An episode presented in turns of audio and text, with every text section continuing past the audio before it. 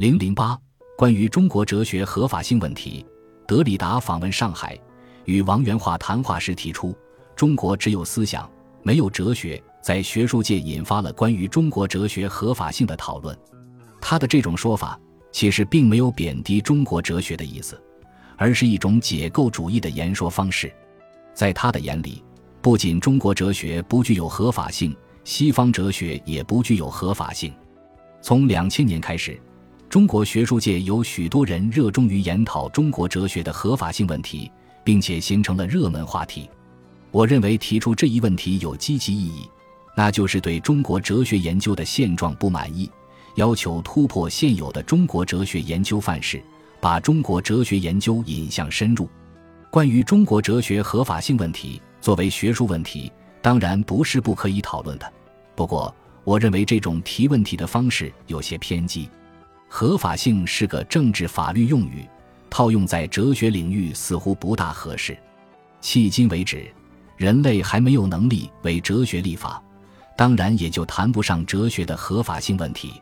合法性的提法缺少弹性，似乎令人只能做出一种选择：要么合法，要么不合法；要么全盘肯定，要么全盘否定。二者必选其一，不可兼容，没有回旋的余地。与其说研讨中国哲学的合法性问题，不如说研讨现有的中国哲学研究方式是否具有合理性的问题，更为确切。合法性是刚性判断，而合理性是个柔性判断。合理性与不合理性是可以并用的。我们承认目前的中国哲学研究存在着不合理性，但并不否认也存在着合理性。在关于中国哲学合法性的讨论中，有的学者提倡中化中说，主张拒斥西方哲学的霸权话语，采用中国固有的话语表述中国哲学的意涵。他们反对中化胡说，反对采用西方的哲学话语表述中国哲学的意涵。这种主张的积极意义在于强调中国哲学的特点，反对照搬照抄西方哲学的研究模式，但并不具有可操作性。现代汉语是在中西文化交流后形成的，来自西方的许多名词、术语以日语为中介，变成了汉语语汇。倘若把这些胡话一概弃之不用，我们将无法交流思想。据说张之洞曾经下发一个文件，要求属下今后不要滥用新名词。有人向张之洞指出：“你提到的名词二字，本身就是一个新名词。”看来，在张之洞时代就不可能做到中华中说，时至二十一世纪，当然就更加不可能了。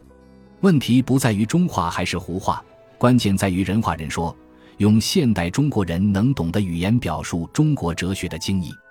这里涉及的问题是，怎样看待和处理中国哲学与西方哲学的关系？哲学是西方的特产还是人类的公产？中国哲学研究如何创新？冯友兰说过：“哲学无定论，意思是说，哲学是不断探索的过程，结论是相对的，不可以拘泥于某种现成的说法。西方哲学只是一种哲学，并非哲学的范本。照搬照抄西方哲学的研究模式不可取，卖弄西方哲学的新名词更不可取。但不能拒斥西方哲学的理论思维成果。如果拒斥西方哲学的理论思维成果，把自己封闭起来，中国哲学便没有了进一步发展的可能性。中国哲学应当是一门发展的学问、创新的学问，不能固步自封，不能食洋不化。